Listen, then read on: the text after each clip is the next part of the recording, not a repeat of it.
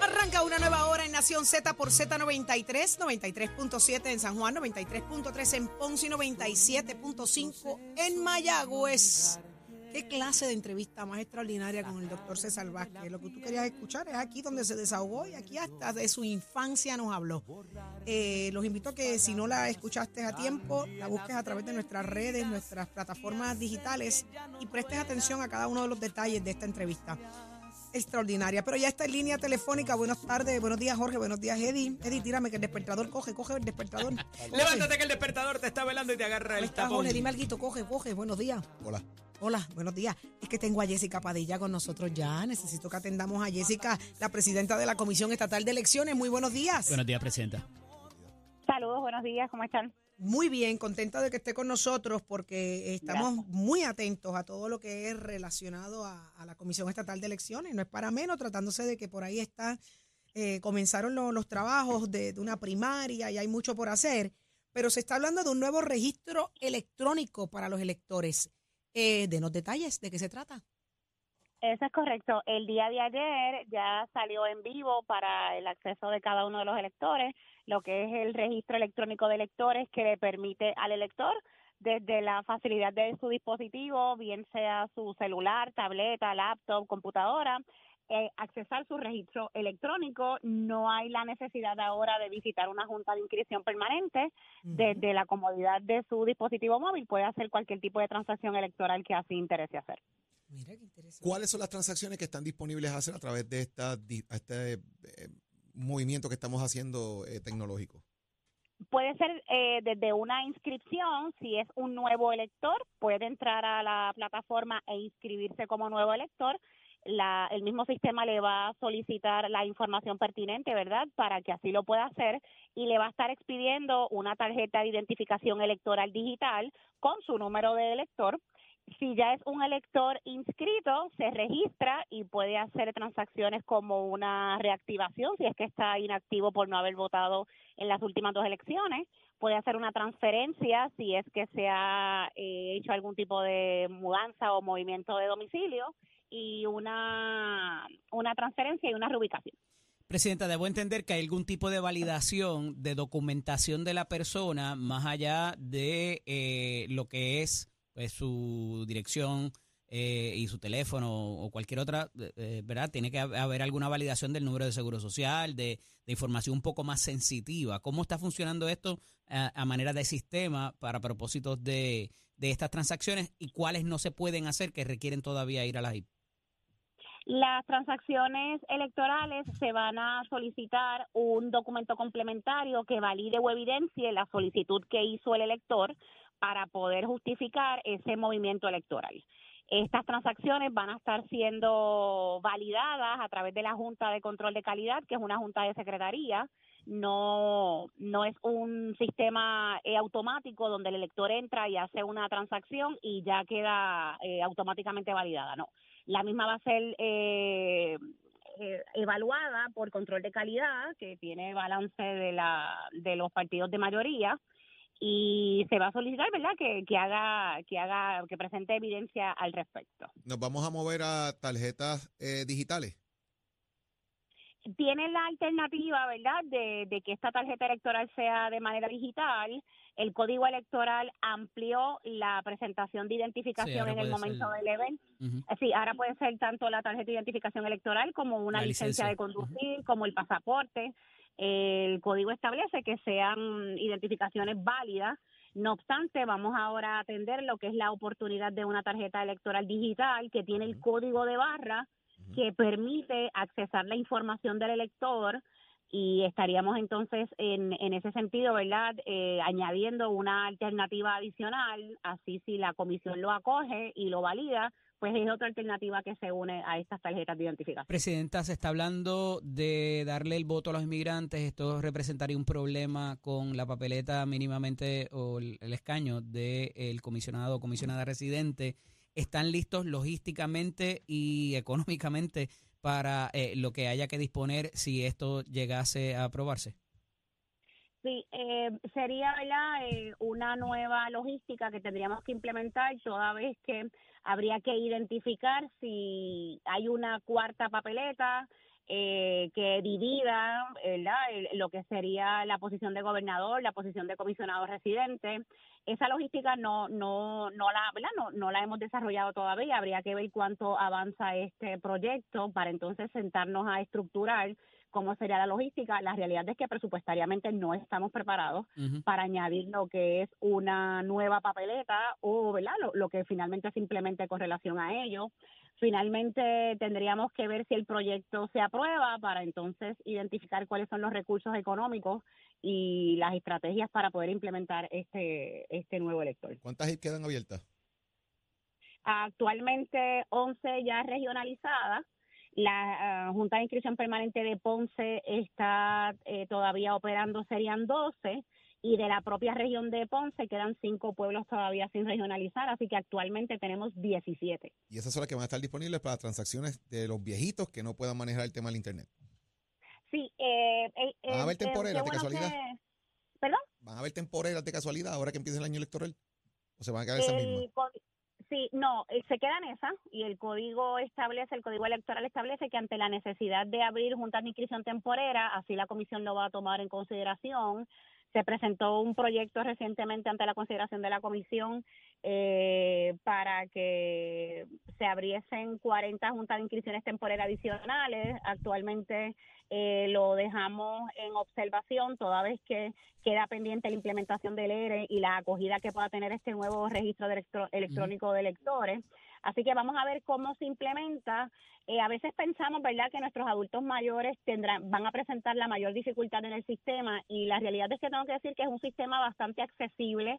Eh, es un sistema que está creado para todo tipo de lector, no, no le demos mayor dificultad en el mismo, no obstante, si alguna persona, no solamente nuestros adultos mayores, ¿verdad? Cualquier persona que entienda que tiene algún tipo de necesidad de asistencia o de apoyo, puede todavía, ¿verdad?, visitar físicamente lo que es una junta de inscripción permanente para hacer sus transacciones electorales eh, desde la, ¿verdad?, desde la junta de inscripción como tal. Si tuviese alguna necesidad de asistencia, tenemos el Centro Estatal de Servicios Integrados al Elector, que por sus siglas lo llamamos CESI, que pueden hacer llamada telefónica eh, para comunicarse con algún oficial nuestro que le pueda asistir. Eh, el, el teléfono es el 787-945. 2374 eh, por su sigla CESI. Así que puede estar llamando al 787-945 CESI, todo aquel elector que eh, enfrente algún tipo de reto en la plataforma para que reciba asistencia. Pues, conforme a nuestro Estado de Derecho, hoy martes 31 de octubre del 2023, pudiera que en 15 días usted tener que salir de la posición conforme a lo que se eh, dictamina eh, por el tribunal la, salsa, en la sala del juez González Piovanetti, eh, ¿qué nos tiene que decir acerca de eso? Eh, ¿Dónde la deja usted? ¿Cuál es, la, cuál, cuál es el próximo paso? Eh, eh, ¿Dónde queda?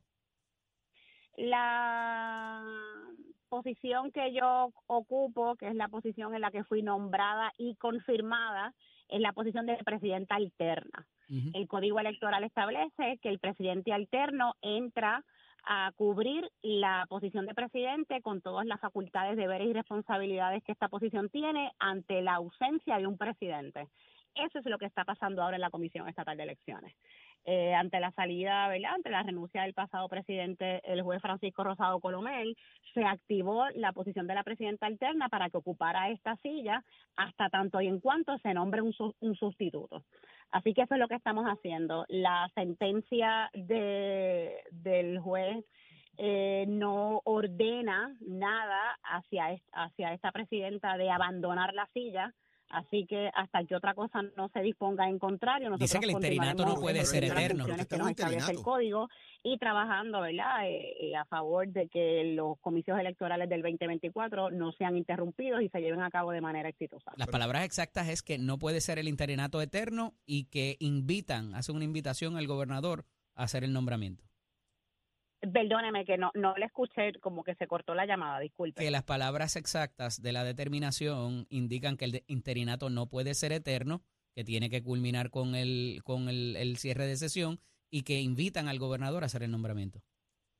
Sí, ya eso será un asunto, ¿verdad?, de, de la atención del, del primer ejecutivo que la decisión que vaya a tomar, ¿verdad? Pues, pues ya corresponderá a él así hacerlo. ¿Te va a estar ahí? ¿Está disponible? ¿Está disponible? Sí, sí, sí, hemos dicho que sí, que estamos disponibles para continuar el trabajo que ya hemos comenzado. ¿Entiende que deben recurrir de la determinación de González Piavenetti?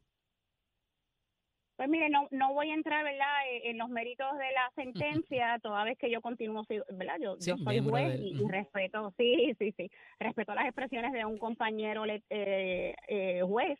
No obstante, ¿verdad?, continuamos trabajando. Aunque no necesariamente Yo- las compartas.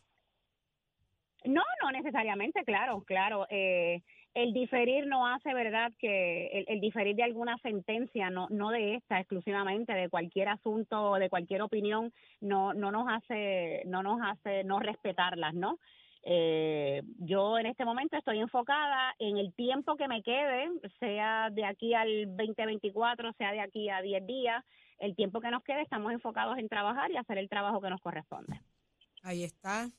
Eh, Presidenta, muchísimas gracias por estar con nosotros acá en Nación Z. Siempre a la orden. Bonito día, Dios Igual para ustedes. Bendiciones. Jessica Padilla, la presidenta de la Comisión Estatal de Elecciones, y la escuchaste aquí en Nación Z por Z93, donde escuchas el mejor análisis. Adelante, Eddie. Este segmento es traído a ustedes por Caguas Expressway, donde menos le cuesta un Ford.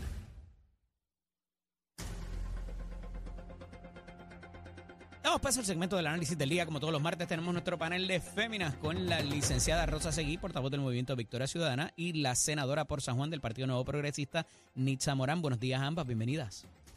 Buenos días, Eddie. Buenos, Buenos días, a la días, a todos los que nos escuchan. Mira, eh, dos asuntos, eh, ¿verdad? Que tiene que ver con un poco con, con lo que se determina en los tribunales. Y es que eh, estábamos discutiendo uno ahora que con la eh, presidenta interina de la Comisión Estatal de Elecciones. eh, y eh, se determina de que no habrá de apelarse lo que fue dictaminado por el Tribunal de Primera Instancia en cuanto a las candidaturas coaligadas. Esto no llegó al apelativo, ¿verdad, eh, licenciada Seguí? Sí, llegó al apelativo. Llegó al apelativo. Ok, me sí, corrijo. eh, me, me dice si, si gustas que hable. Sí, por favor, sí, sí, sí. Adelante. Eh, Tu turno de privilegio. Tú tienes que ver con, Sí, Intentamos, intentamos por, por la vía judicial, eh, debido a que los intentos en la legislatura pues no, no se dio paso, eh, a pesar de que en la sesión anterior eh, hubo movimientos, o por lo menos algunas voces dentro del Partido Popular intentaron eh, moverse hacia lo que era algún código de consenso, ¿verdad? Unas enmiendas de consenso, pero el, el partido no dio, no dio paso a ello.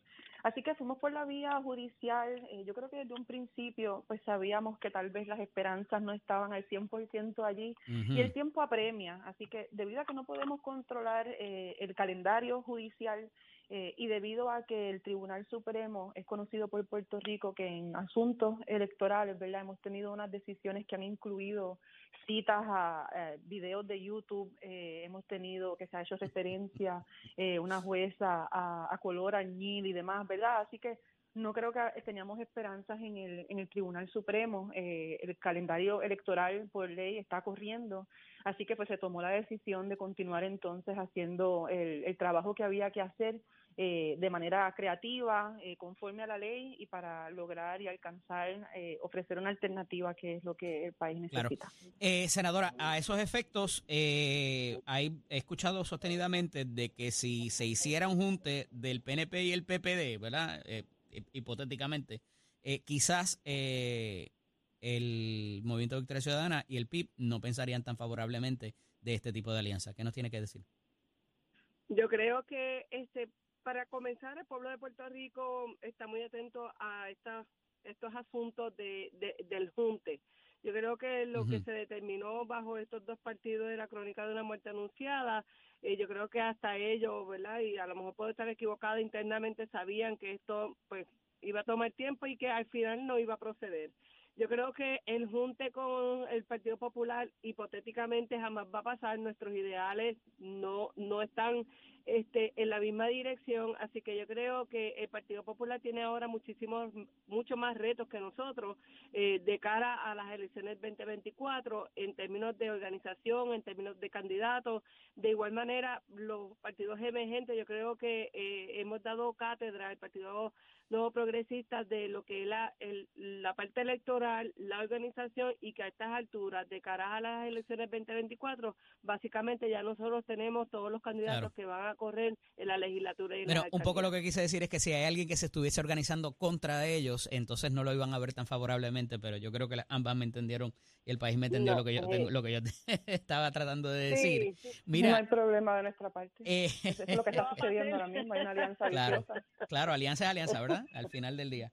Mira, eh, ayer eh, la senadora fue muy gentil y estuvo con nosotros en, la, en el segmento de la manada. Estábamos hablando acerca de este proyecto que presenta eh, la senadora con respecto a las pruebas de campo de embriaguez o sustancias controladas que podrían, habría una multa de negarse la persona, que hay un factor constitucional y hay, hay otros factores también, pero trasciende ayer, mientras teníamos la conversación aquí a las 4 de la tarde, que baja la revocación del caso de Mayra Nevares, que esta es a su vez quien eh, se acusa de atropellar y dar muerte al joven Justin Santos, hermano del de eh, intérprete urbano Arcángel, y que eh, se había sacado de la ecuación lo que es el punto 29, la prueba de alcohol, por el, la alegada falta de consentimiento que había a los efectos, y es que aquí se presentaron una serie de personas, de testigos alegadamente presenciales en el hospital de si ella había provisto su consentimiento o no. Aquí a una determinación basada en la credibilidad que le merecían a la juez esos testigos, pero se revocó y ahora de nuevo entra la prueba de embriaguez, lo que la expone a esos 15 años eh, sin probatoria. Senadora, usted tiene el turno de privilegio ahora. Es correcto, Eddie. Siempre gracias por la oportunidad ayer y hoy. Esto es un proyecto que, ¿verdad? Se radicó sin pensar en lo que iba a pasar en el día de ayer este, sobre el asunto de Justin. Eh, como bien has dicho, eh, la, se cuestionaba el consentimiento eh, de la de Mayra, pero sabemos ya que en el artículo en el artículo 7.09 de la Ley 22 de Tránsito ya tú has dado el consentimiento tú has prestado el consentimiento. Y yo creo que eso es lo que ha trascendido dentro de las dos cosas que estoy buscando enmendar este artículo que ya tú consentiste eh, al no al negarte pues se te ejecuta se te da una multa como cualquier este otro artículo de la ley de tránsito. Así que yo creo que eh, vamos a la par de lo que ha sucedido en este caso más allá del consentimiento que ya de por ley está. No es que yo lo estoy imponiendo es que ya en la ley está. Bueno te lo están imponiendo o no te dan la licencia licenciada. Correcto. Sí, yo... Aquí hay un factor constitucional que, te están sacando material genético, tú lo estás voluntariando para que te procesen. Hay un factor constitucional bien grande. Sí, sí, eh, es, preocupante, ¿verdad? yo creo que lo que nos dice este caso es que eh, quizás también en la línea de una medida de la senadora Nitza Morán a la cual Victoria Ciudadana se unió, es investigar los adiestramientos, ¿verdad? Porque aquí lo que se quiere es que se conozca la verdad, pero esa verdad, como dice Eddie, ¿verdad? Tiene que estar dentro de las garantías procesales y constitucionales, porque cuando estemos nosotras en esa posición vamos a exigir, ¿verdad? Que se, que se cumplan con todas las garantías de, de la intimidad, eh, y la procesal en este caso, ¿verdad? Porque es una privación de libertad lo que viene como consecuencia de toda esta evidencia y esta investigación. Así que en este caso, ¿verdad? Es un caso que, que ha sonado mucho y estamos de acuerdo en que todo tiene que ser para que se esclarezca y para que se conozca lo que sucede. Pero sí hay una línea muy finita en cuanto a que yo no creo que las personas en Puerto Rico estén debidamente orientadas de que el hecho de tener una licencia de conducir equivale a que puedan extraer eh, material de tu cuerpo eh, y a que también, ¿verdad? Al, un punto interesante de esta sentencia del, del tribunal es decir lo de motivos fundados, ¿verdad? ¿Qué va a pasar con los motivos fundados para, para estas investigaciones de parte de la Policía de Puerto Rico? ¿Cómo va a responder el Departamento de Seguridad Pública el hecho de que están eh, yendo por encima, ¿verdad? De, de, una garantía constitucional que ha estado por décadas, que es que hay que tener motivos fundados para interferir con una persona. Así que eh, el norte debe ser esclarecer y buscar la verdad, pero tenemos que velar por las garantías constitucionales. En efecto. Agradecido de ambas de que pudieran estar con nosotros en la mañana de hoy. Un fuerte abrazo. Igualmente. Siempre. Mucho éxito. Continuamos. Este segmento es traído a ustedes por Caguas Expressway, donde menos le cuesta un Ford. Noticias, controversias y análisis. Porque la fiscalización y el análisis de lo que ocurre en y fuera de Puerto Rico comienza aquí, en Nación Z. Nación Z por, por Z93. Es momento de hablar de deportes con nuestro compañero Tato Hernández, porque somos deportes. Dímelo, Tato. Vamos arriba, vamos arriba, vamos arriba, que la FIFA sanciona al español Luis Rubiales por el beso y la mala conducta en el Mundial Femenino. Rubiales había renunciado en septiembre a su puesto en instituciones futbolísticas tras semanas de todo este desafío, pero ayer en Zurich, Suiza, la FIFA sancionó al expresidente de la federación, Luis Rubiales, con tres años de inhabilitación por su mala conducta en la final del Mundial Femenino, donde besó en los labios sin consentimiento mutuo a una de las jugadoras durante la ceremonia de entrega de los trofeos.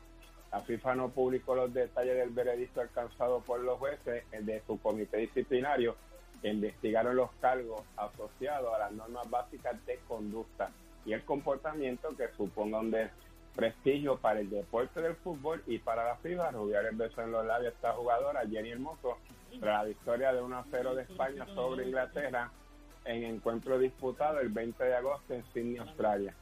Así que ya usted sabe cómo es eso. Rubiales anunció en septiembre sus puestos en instituciones futbolísticas.